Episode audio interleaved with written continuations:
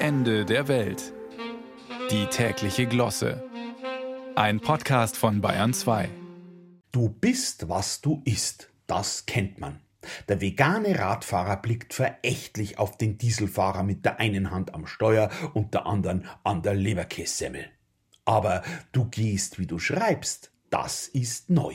An der Fachhochschule Campus Wien haben Forscher jetzt eine Studie veröffentlicht, nach der sich der Gang beim sogenannten Textwalken, also dem Tippen am Smartphone während des Gehens, verändert.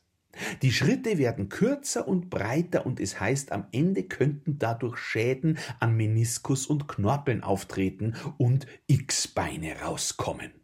Also vorausgesetzt, man ist beim Textwalken nicht vorher gegen einen Baum gelaufen, unter eine Trambahn geraten oder schlicht und einfach auf die Schnauze gefallen. Letzteres würde womöglich die Gesichtszüge drastisch verändern, bevor irgendein Meniskus von der Tipperei im Gehen überhaupt Kenntnis nehmen kann.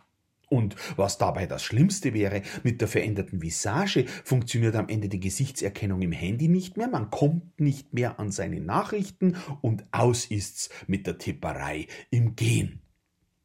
Insofern ist es vom Körper nur allzu konsequent, wenn er bei Dauertippern instinktiv den Schritt anpasst. Kürzere und breitere Schritte, das ist der neue Sicherheitsgang. Und wir wissen ja, Sicherheit ist heute das höchste Gebot. Da hat man sich dran zu halten, ohne Wenn und Aber. Wie gut, dass die Menschen durch den permanenten Blick ins Smartphone bereits eine neue Demutshaltung verinnerlicht haben. Gesenktes Haupt, der Blick nach unten gerichtet, der Untertan 2.0. Was steht seit jeher ganz oben auf unseren Identitätskarten? Personalausweis. Das ist damit gemeint.